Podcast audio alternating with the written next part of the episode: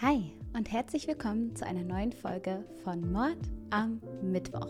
Ich hoffe, euch allen geht's gut. Ich hoffe, ihr hattet soweit einen schönen Tag oder es liegt noch ein schöner Tag vor euch. Und ich habe direkt eine Frage an euch. Seid ihr schon mal vorverurteilt worden? Gab es schon mal Gerüchte oder Vorurteile über euch? Einfach weil ihr ausseht, wie ihr ausseht oder heißt, wie ihr heißt oder seid, wie ihr seid. Ich habe auch über diese Frage nachgedacht und ich muss sagen, dass ich häufig so ein bisschen als dümmlich eingeschätzt werde. Ich denke, das hat viel mit Vorurteilen über Blonde zu tun. Und ganz ehrlich, manchmal ist es auch ein kleines bisschen meine Taktik. Daniela Katzenberger sagte eins, sei schlau, stell dich dumm. Und ich sag's euch, wie es ist. Unterschätzt zu werden ist manchmal gar nicht so verkehrt. Schreibt eure Erfahrungen gerne mal in die Kommentare. Ich bin total gespannt, was schon über euch vermutet wurde. Einfach so aus dem Nichts. Der heutige Fall dreht sich auch um das Thema Vorurteile. Es geht darum, dass manche Menschen in anderen etwas Böses sehen wollen und nichts anderes. Dass man denen die Chance auf etwas Gutes von vornherein nimmt. Aber bevor wir in den Fall starten, könnt ihr mir gerne noch ein Abo und ein Like da lassen.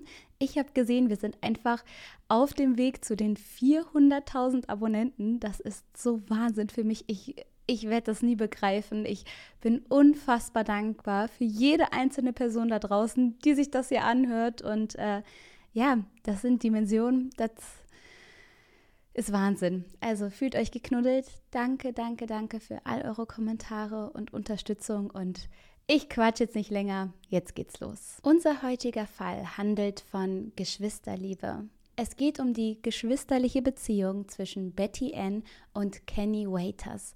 Und ab irgendeinem Punkt liegt das ganze Leben von Kenny in Betty Anns Händen. Die Geschwister Waiters wachsen in einem kleinen Städtchen mit dem Namen Ayer in Massachusetts auf. So viel passiert in Massachusetts. Ist euch das auch mal aufgefallen?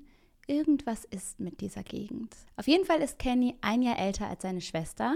Die sind vom Alter her also sehr nah beieinander und wachsen deswegen noch mal enger miteinander auf und unternehmen viel zusammen. Sie verstehen sich super und sind so wie beste Freunde. Sie sind nicht die einzigen Kinder der Familie Waiters. Insgesamt gibt es neun Kinder in der Familie. Das sorgt in so einem kleinen Städtchen natürlich schon mal für Aufmerksamkeit. Ach ja, das war wieder eins der Waiters-Kinder. Aber nicht nur die Anzahl an Kindern sorgt für Kopfschütteln in der kleinen Stadt. Die Familie hat nicht sonderlich viel Geld und Erziehung oder die Bildung der Kinder steht nicht an erster Stelle der Eltern. So geraten die Familienmitglieder oft mit den örtlichen Behörden aneinander. Die Kinder erscheinen nicht in der Schule oder werden bei kleinen Diebstählen erwischt. Probleme mit der Polizei sind vorprogrammiert. Auch Betty Ann und ihr Bruder Kenny sind da keine Ausnahme. Eine Begegnung mit Polizeibeamten ist für die nichts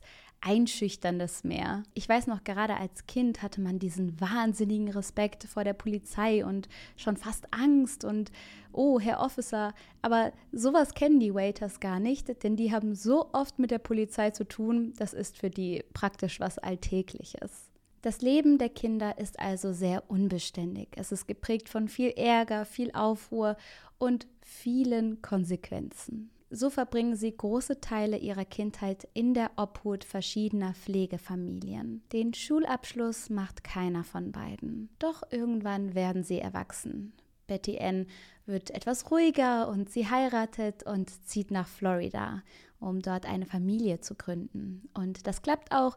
Sie wohnt dort dann mit ihrem Mann und ihren zwei Kindern. Nebenher arbeitet sie als Kellnerin. Kenny arbeitet als Koch im Park Street Diner. Das ist ein lokales Restaurant. Mit seiner Freundin Brenda Marsh ist er vor einiger Zeit zusammengezogen. Kenny hat immer noch manchmal Dreck am Stecken oder Probleme mit den Behörden. Er ist mittlerweile überall bei der Polizei im Ort bekannt und gilt als Unruhestifter. Betty Ann und Kenny halten Kontakt und verstehen sich immer noch super, auch wenn sie sich nicht mehr jeden Tag sehen können. Wenn etwas ist, sind sie trotzdem immer füreinander da. Am 21. Mai 1980 wird in Kennys Nachbarschaft eine Frau umgebracht. Gegen 10.45 Uhr wird der leblose Körper von Katharina Brow in ihrem Wohnwagen gefunden. Ihr müsst euch vorstellen, das war eine schreckliche Szene. Der ganze Wohnwagen ist verwüstet. Überall liegen Sachen herum, die bei einer heftigen Auseinandersetzung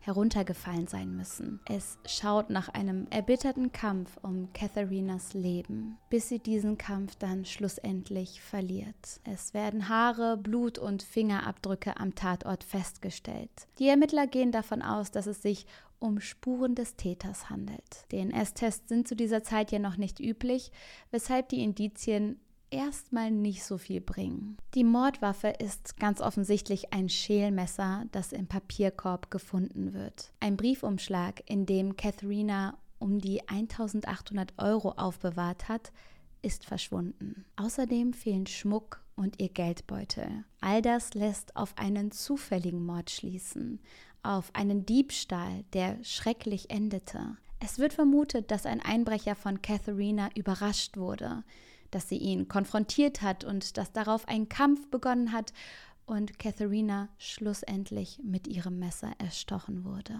Als die Polizei an dem Tatort ankommt, kommt ihnen Kenny sofort in den Kopf. Sie hatten ja auch schon des Öfteren mit ihm zu tun. Sie wissen, dass er hier in der Gegend wohnt. Sie wissen, dass er oft pleite ist und sie wissen, dass dieser Mann ständig Probleme macht, schon seit seiner Kindheit. Der muss was mit dem Mord zu tun haben. Und da sind wir beim Thema Vorurteile denn die Polizei ist sich sehr schnell sehr, sehr sicher. Und so kommt es zur ersten Befragung von Kenny. Der ist ein Nachbar von Katharina und die beiden kennen sich tatsächlich. Außerdem war Katharina häufig Gast in dem Restaurant, in dem Kenny arbeitet. Tatsächlich soll es ein offenes Geheimnis gewesen sein, dass Katharina bei sich zu Hause eine große Menge an Bargeld aufbewahrt. Auch Kenny soll davon gewusst haben. Aber eben auch viele andere Personen. Also das war wirklich so ein Gerücht, was durch den ganzen Ort gegangen ist. Diese Verbindungen und Kennys Vergangenheit reichen aber aus, sodass Kenny dann zu der Befragung geladen wird. Bei dem Verhör sagt er dann aus, dass er keine Ahnung hat, was mit Katharina passiert ist. Er gibt an, dass er wie immer bis 8.30 Uhr gearbeitet hat. Dann ist er mit einem Kollegen kurz zu sich nach Hause gegangen um sich frisch zu machen und sich umzuziehen. Danach ist er wieder in die Stadt gefahren. An diesem Tag hat Kenny nämlich einen Termin vor Gericht wegen einer anderen Straftat. Das gehört bei ihm irgendwie auch zum Daily Business. Einfach ein Termin bei Gericht. Danach ist er, laut eigenen Angaben, gegen 11 Uhr aus dem Gericht rausgegangen und zum Restaurant gelaufen. Kenny war also den ganzen Vormittag lang unterwegs. Die Beamten untersuchen Kennys Kleidung und seinen Körper. Sie überprüfen, ob sie Blut oder Verletzungen feststellen können. Sie können aber keine offensichtlichen Spuren entdecken. Kennys Aussagen über sein Alibi lassen sich ja schnell überprüfen. Und es stimmt. Kenny war an diesem Tag im Gerichtsgebäude. Ihm werden noch Fingerabdrücke abgenommen und dann lassen die Beamten ihn wieder gehen. Für Kenny war das was ganz Normales, mal bei der Polizei vorstellig zu sein und befragt zu werden. Das war nichts Neues für ihn. Und etwa zwei Jahre lang gibt es keine neuen Erkenntnisse im Todesfall Katharina Brow. Die Ermittler möchten natürlich gerne endlich den Fall aufklären und einen Verdächtigen festnehmen. Doch alle Spuren führen ins Nichts. Im Oktober 1982 soll dann ein Mann namens Robert Osborne auf ein Polizeirevier gegangen sein und angeboten haben, gegen Geld Informationen über den Mord zu liefern. Er sagt, dass er von seiner Freundin gehört habe, dass Kenny Waiters den Mord an Katharina vor ihr gestanden habe. Diese Freundin, von dem Robert Osborne da erzählt, ist Brenda Marsh. Ihr erinnert euch vielleicht, das ist Kennys damalige Freundin, mittlerweile seine Ex-Freundin, die jetzt mit Robert Osborne zusammen ist. Also mit dem Mann, der gerade im Polizeirevier steht und aussagt. Ob er für diese Informationen wirklich Geld bekommen hat, ist nicht bekannt.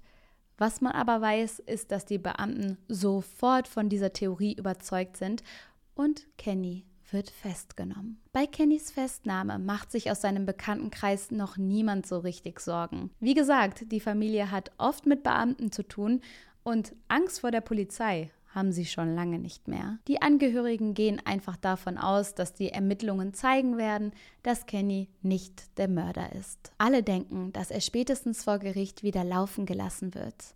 Seine Familie glaubt fest daran, Kenny hat mit dem Tod von Katharina nichts zu tun. Betty Ann reist für die Gerichtsverhandlung an. Natürlich ist es kein schönes Gefühl, seinen geliebten Bruder vor Gericht zu sehen, aber auch Betty Ann ist sich sicher, dass schon alles gut gehen wird. Kenny ist ja unschuldig. Vor Gericht verläuft es dann aber ganz anders als gedacht. Brenda Marsh und eine weitere Ex-Freundin von Kenny sagen vor Gericht plötzlich aus, dass Kenny den Mord an Katharina ihnen gegenüber gestanden hat. Brenda Marsh erzählt, dass Kenny genau wusste, dass in Katharinas Wohnwagen Geld lag.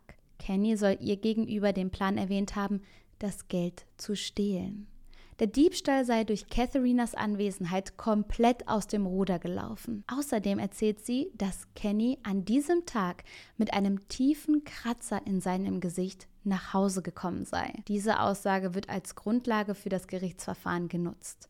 Und das, obwohl die Ermittler bei der Befragung vor zwei Jahren, also kurz nach dem Mord, keine Verletzungen an Kennys Körper feststellen konnten. Und ich denke mir, so ein Kratzer mitten im Gesicht hätte schon auffallen können. Außerdem sind vor Gericht entlastende Beweise, wie Kennys Dienstplan, an dem Tag hat er ja gearbeitet, verschwunden oder werden einfach nicht vorgelegt. Kenny, der das Ganze ja auf die leichte Schulter genommen hat, realisiert langsam den Ernst der Lage. Er sitzt da alleine vor Gericht und wird beschuldigt, einen grausamen Mord begangen zu haben. Auf einen Anwalt hatte er verzichtet. Er dachte ja, dass es alles schnell geklärt wird und dass seine Unschuld bewiesen wird.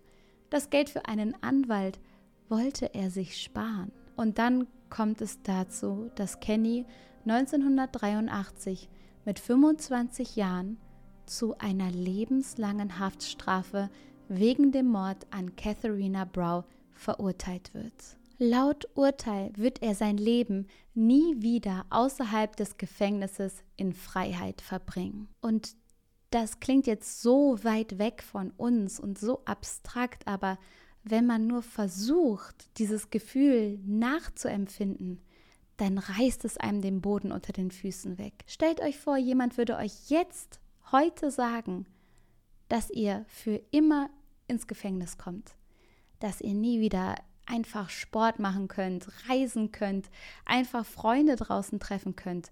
Keine Restaurants, keine Clubs, keine Bars. Nichts, was euch Spaß gemacht hat. Als Kenny abgeführt wird, schreit Betty Ann, wir holen dich raus. Denn natürlich sind auch Kennys Geschwister komplett schockiert. Vor allem Betty Ann. Sie kann es nicht glauben. Fassungslos sitzt sie im Gerichtssaal. Ja, sie weiß, ihr Bruder ist kein Heiliger. Ja, ihr Bruder hat in seinem Leben Fehler begangen. Aber jemanden töten? Dafür ist er nicht verantwortlich. Betty Ann und Kenny telefonieren zweimal die Woche miteinander. Das ist das höchste Pensum. Öfter darf Kenny nicht aus der Haft telefonieren. Die Geschwister reichen Beschwerde ein und engagieren einen Anwalt. Der Sachverhalt wird mehrere Male geprüft. Eine der Ex-Freundinnen von Kenny hat sogar ihre Aussage mittlerweile widerrufen. Brenda Marsh sagt nämlich nach der Verurteilung aus, dass sie bei ihrem Verhör damals die Anschuldigungen ihres Freunds Robert Osborne zunächst zurückgewiesen hat. Sie soll dem Beamten gesagt haben, dass Kenny nie so einen Plan vor ihr geäußert habe. Doch sie soll extrem unter Druck gesetzt worden sein. Ihr wurde gedroht, dass, wenn sie nicht die Wahrheit sagen würde, sie wegen Beihilfe ebenfalls angeklagt werden würde. Und das ist natürlich eine schreckliche Vorstellung. Dadurch bestätigte sie irgendwann unter Beeinflussung der Beamten, dass Kenny vor ihr den Mord gestanden habe, was aber nicht der Wahrheit entspricht. Außerdem gibt sie zu, dass Kenny an diesem Tag ohne Verletzung im Gesicht nach Hause gekommen ist. Dieser Kratzer war also eine pure Erfindung. Auch die andere Ex-Freundin räumt später ein, dass sie dem Beamten zunächst gesagt habe, dass sie nichts über das Verbrechen an Katharina wüsste. Nach mehr als drei Stunden Verhör und der Androhung einer Verhaftung ändert sie ihre Geschichte. Stellt euch vor, auf euch wird mehrere Stunden lang eingesprochen, eingeredet, euch wird gedroht. Sie erzählt dann also eine Version, in der Kenny von dem Erstechen einer Frau erzählt haben soll. Wie das Verhör genau ablief, das weiß man aber nicht. Es hört sich nach einem extremen Ungleichgewicht von Macht aus, wenn der Frau beim Verhör mit einer Festnahme gedroht wird. Es klingt so, als hätten die Beamten einfach nur einen Schuldigen haben wollen. Trotz dieser Widerrufungen der Aussagen und der Beichten, dass die Frauen nur wegen dem Druck, der von der Polizei auf sie ausgeübt wurde, die Geschichten so erzählt haben, wird eine Neuverhandlung abgelehnt.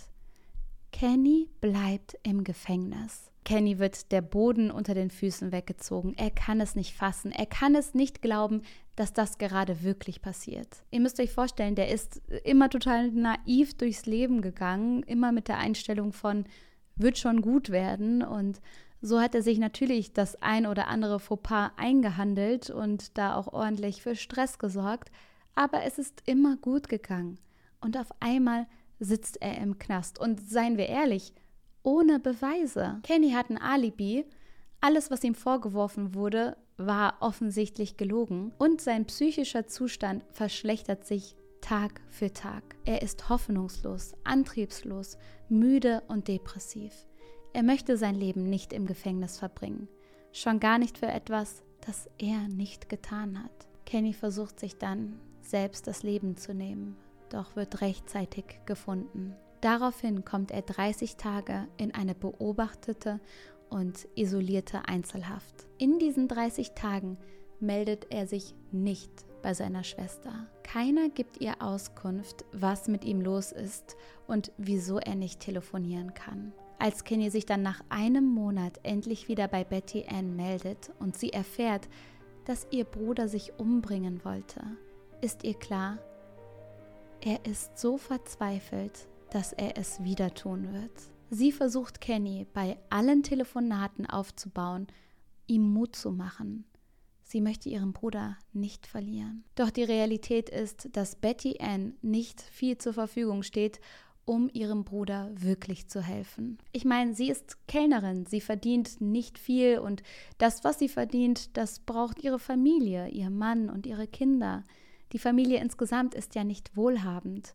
Und Anwälte, Gutachter, Menschen, die Kenny helfen können, die haben ein teures Honorar. Institutionen, die in solchen Fällen bei einer Verteidigung helfen können, schicken Betty Ann wieder weg. Sie wird als Angehörige abgestempelt, die die Tat ihres Bruders nicht akzeptieren kann. Niemand möchte dabei helfen, Kenny aus dem Gefängnis zu holen. Es ist eine absolut verzwickte Lage und beide Geschwister sind verzweifelt, denn sie leiden miteinander. Bei einem Gespräch zwischen ihnen schlägt Kenny schließlich einen Pakt vor. Er versucht, hier im Gefängnis sein bestmögliches Leben zu führen. Er verspricht, sich nicht nochmal selbst zu verletzen oder einen Selbstmord zu versuchen. Kenny sagt, er bleibt so lange im Gefängnis, bis er von seiner Anwältin herausgeholt wird, bis seine Schwester Betty Ann ihn als Anwältin herauskämpft. Ich habe Gänsehaut, Leute, ne? Oh. Betty Ann ist von diesem Vorschlag verblüfft. Sie denkt im ersten Moment, dass ihr Bruder einen Scherz macht, dass der jetzt komplett durchdreht. Schließlich ist sie weder Anwältin noch befindet sie sich in einem Studium. Sie hat nie damit gerechnet, dass das mal ihr Lebensweg werden sollte. Sie hat ja nicht mal einen Schulabschluss. Betty Ann ist einfach diese Mutter und Kellnerin, die ein bescheidenes Leben führt, die bescheiden aufgewachsen ist und damit gerechnet hat, für immer bescheiden zu leben. Vermutlich ist Kenny auch nicht so richtig bewusst, was es bedeutet, Anwalt zu werden, was für ein Weg das ist und wie lang dieses Studium dauert und wie hart es ist. Doch Kenny erscheint Betty Ann in diesem Moment glücklicher und zuversichtlicher als je zuvor. Und so tut sie es. Sie verspricht ihrem Bruder, ihn als Anwältin herauszuholen. Und ihr müsst, ich bin so gerührt davon, weil ihr müsst euch vorstellen, dass die als Kinder sind wirklich arm aufgewachsen. Niemand hat irgendwie überhaupt jemals an sie geglaubt. Das waren immer die Waiters-Kinder, die Kinder, die für Ärger gesucht haben und aus denen sowieso mal nichts wird. Und nun geben die beiden sich die Hand drauf, dass sie eine Anwältin wird. Für ihn. Die beiden hatten sich ja einst versprochen, dass sie immer füreinander da sein werden. Und daran hält sich Betty Ann. Nach dem Gespräch mit ihrem Bruder beginnt sie zu recherchieren, was sie alles braucht, um Anwältin werden zu können. Und ihr wird sofort bewusst, das wird kein leichter Weg. Sie meldet sich an einer Schule an, an der sie ihren Abschluss machen kann. Es fällt ihr super schwer und es ist extrem anstrengend. Sie hat ja in ihrer Kindheit oft die Schule verpasst. Selbst grundlegende Dinge und Allgemeinwissen fehlen ihr. Noch dazu hat sie ihre Kinder und ihren Mann und ihre Familie, die sie versorgen muss. Doch immer wenn sie mit ihrem Bruder redet, fragt er nach Neuigkeiten, nach Fortschritten. Er verlässt sich auf seine Schwester und das gibt ihr die Energie und Motivation, weiterzumachen. Nur wenige Menschen glauben an Betty Ann, so wie das schon immer war. Es gibt viele, die ihr die Ausbildung nicht zutrauen, die nicht glauben, dass eine ungebildete Familienmutter Anwältin werden kann. Doch Betty Ann strengt sich an und schafft es, ihren Schulabschluss nachzuholen. Dann meldet sie sich für ein Jurastudium an und wird tatsächlich durch eine Sonderzulassung angenommen. Ein Jurastudium ist aber alles andere als einfach. Es dauert lang, es ist anstrengend, also ich habe ein paar Jurastudenten in meinem Umfeld und denen geht es allen nicht so richtig gut. Und mit jedem Semester scheint es so, als gäbe es mehr und mehr Probleme. Irgendwann stellt sich Betty Anns Ehemann dann gegen ihr Vorhaben. Betty Ann hat keine Zeit mehr für soziale Kontakte, kaum Zeit für die Kinder oder den Haushalt. Während dieser Zeit gibt es immer wieder Prüfungen von Kennys Fall, Neuverhandlungen. Es passiert dauernd etwas, aber es scheint nicht wirklich weiterzugehen. Und gerade in dieser Zeit zweifeln fast alle an Betty Ann.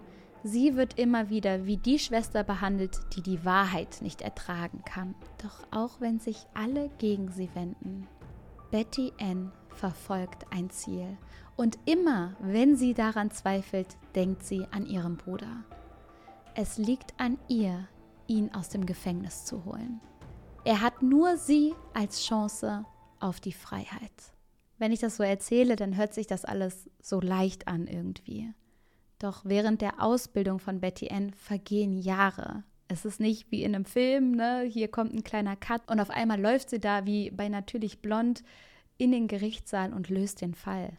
Jahre vergehen, Jahre, in denen sie für nichts anderes Zeit hat, die sie voll und ganz für ihren Bruder opfert. Jahre, in denen Kenny im Gefängnis sitzt und nicht weiß, ob er jemals rauskommen wird. Als Betty Ann mit ihrem Studium endlich fertig ist, sind mehr als 15 Jahre vergangen. Sie wird eine zugelassene Anwältin in zwei Staaten. Doch mittlerweile ist sie geschieden. Ihre beiden Kinder sind erwachsen. Sie hat fast keine Freunde mehr. Es ist schwer, doch Betty Ann kämpft nach wie vor für ihren Bruder, auch wenn kein anderer mehr daran glaubt. So bekommt sie irgendwann dann Zugriff auf Beweise, die damals am Tatort festgestellt worden sind. Akten, Zeugenaussagen und Beweismaterial geht sie akribisch durch. Sie stößt bei ihren Forschungen auf die Blutspuren, die am Tatort festgestellt wurden. In ihrem Studium hat sie gelernt, dass die DNS eines Menschen einzigartig ist. In der Zeit, in der der Mord an Katharina passiert ist, war das System mit DNS noch nicht so weit entwickelt, wie es das heute ist. Betty Ann erwirkt eine gerichtliche Verfügung, dass die Blutspuren für mögliche DNS-Tests gesichert werden. Häufig werden Beweismittel nämlich nach einer Zeit einfach so entsorgt. Betty Ann schreibt dem Anwalt Barry Scheck. Er leitet eine gemeinnützige Organisation namens Innocence Project, also das Unschuldigen-Projekt. Die Organisation, ihr habt es euch wahrscheinlich schon gedacht, hilft Menschen, die von einem Gerichtsirrtum betroffen sind. Leute im Knast, die eigentlich unschuldig sind. Und Betty Ann sieht in dieser Organisation eine große Hoffnung. Sie schreibt die Organisation an und erläutert, dass sie gerade Anwältin ist und dass ihr Bruder unschuldig im Gefängnis sitzt. Sie denkt, dass sie alle Beweise hat, um das aufzuklären und um ihn rauszuholen. Sie braucht aber Hilfe und Unterstützung. Kurz darauf meldet sich Barry Scheck bei Betty Ann. Er hat den Fall gesichtet, ihre Beweise angeschaut und ist ebenfalls sicher, dass bei der Verurteilung und bei der Ermittlung von Kennys Fall einiges falsch gelaufen ist. Er verspricht seine Hilfe. Im Jahr 2000 fangen die beiden dann also an, zusammen an dem Fall zu arbeiten. Mit Barry Shacks Hilfe kann ein DNS-Test der gesicherten Blutspuren in einem privaten Labor durchgeführt werden. Als die Ergebnisse kommen, ist Betty Ann wie betäubt. Die Resultate zeigen, es handelt sich nicht um Kennys DNS. Ihr Bruder war an dem Tag nicht in Katharinas Wohnwagen. Kenny hat all die Jahre über die Wahrheit gesagt. Überlegt mal, was ihr dafür ein Stein vom Herzen gefallen sein muss. Denn dass Kenny unschuldig ist, daran hat Betty Ann ja all die Jahre lang geglaubt. Doch jetzt gibt es einen Beweis und man kann ihn verteidigen. Und diesen Beweis in den Händen zu halten nach 15 Jahren muss unglaublich sein. Am Ziel der direkten Freilassung ist sie dadurch aber noch nicht. Betty Ann und Barry Shack legen die neuen Beweise vor und erwirken einen neuen Prozess im Mordfall Katharina Brow. Bei der neu aufgerollten Verhandlung kommen plötzlich viele Fehler ans Licht, die bei den Ermittlungen gemacht wurden. Die sichergestellten Fingerabdrücke wurden beispielsweise schon damals mit Kennys Fingerabdrücken verglichen, wodurch ausgeschlossen wurde, dass es seine Abdrücke sind. Überlegt mal, die Beweise, die man damals hatte, die hat man damals schon widerlegen können.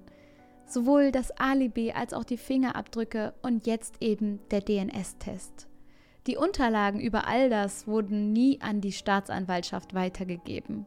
Genau wie die Tatsache, dass beide Ex-Freundinnen bestätigen, dass sie Kenny nur wegen des Drucks der Polizei belastet haben. Und all das gerät nun in den Fokus der Verhandlungen. Schließlich waren diese Aussagen ausschlaggebend für die Verurteilung. Das erste Mal in diesem Mordfall werden vollständige Unterlagen von der Polizei an das Gericht weitergeleitet. Das müsst ihr euch mal vorstellen. Hier geht es um Menschenleben. Unter anderem ist da ein Polizeibericht, in dem Kennys damalige Arbeitszeiten bestätigt wurden und Daten über die entlasteten Fingerabdrücke gezeigt werden. Es scheint so, als hätten die Ermittler damals kein richtiges Interesse an der Aufklärung des Falles gehabt.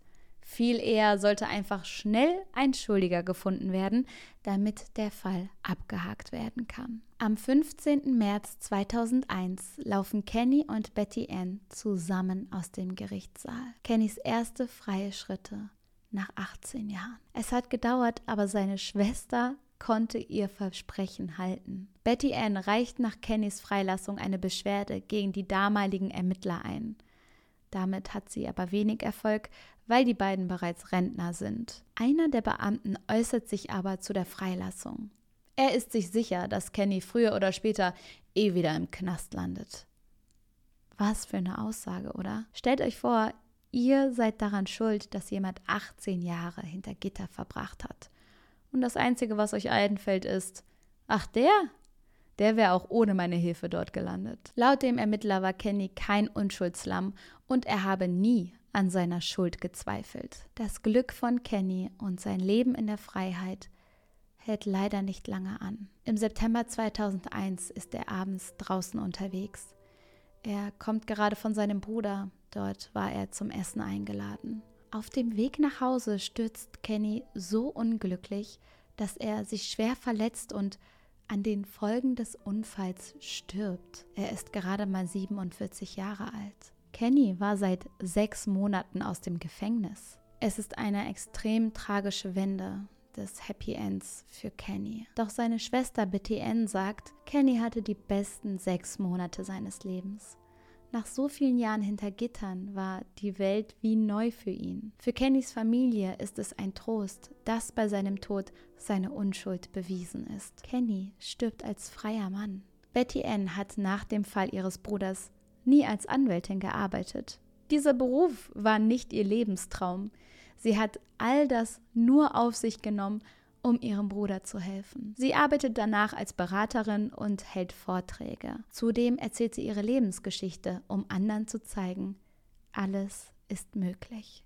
Oh, ich kriege wieder Gänsehaut, ne? Oh mein Gott. Durch die falsche Inhaftierung steht Kenny Waiters ein Ausgleich zu. Sowas wie eine Wiedergutmachung für die Zeit, die er hinter Gittern verbringen musste. Der Schadensersatz beläuft sich auf etwa 1000 Dollar pro Tag, an dem er in Haft saß, eine Million Dollar für Krankheit und Verletzung im Gefängnis und drei Millionen Dollar für Schmerz und Leid das er durch das Urteil erleben musste. Da Kenny tot ist, bekommt seine Familie jetzt stellvertretend diesen Schadensersatz.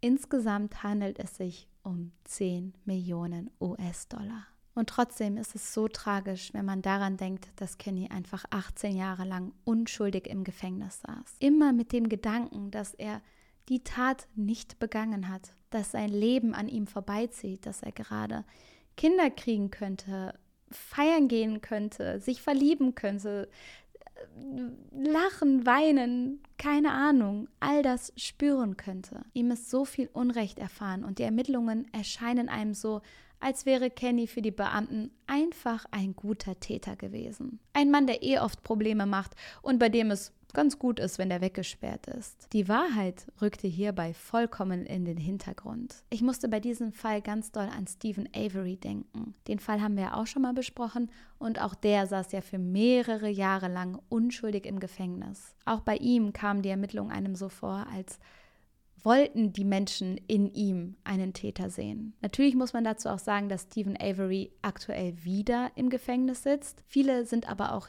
dieses Mal von seiner Unschuld überzeugt. Stephen Avery sowie Kenny Waiters haben in ihren Lebensläufen viele Parallelen.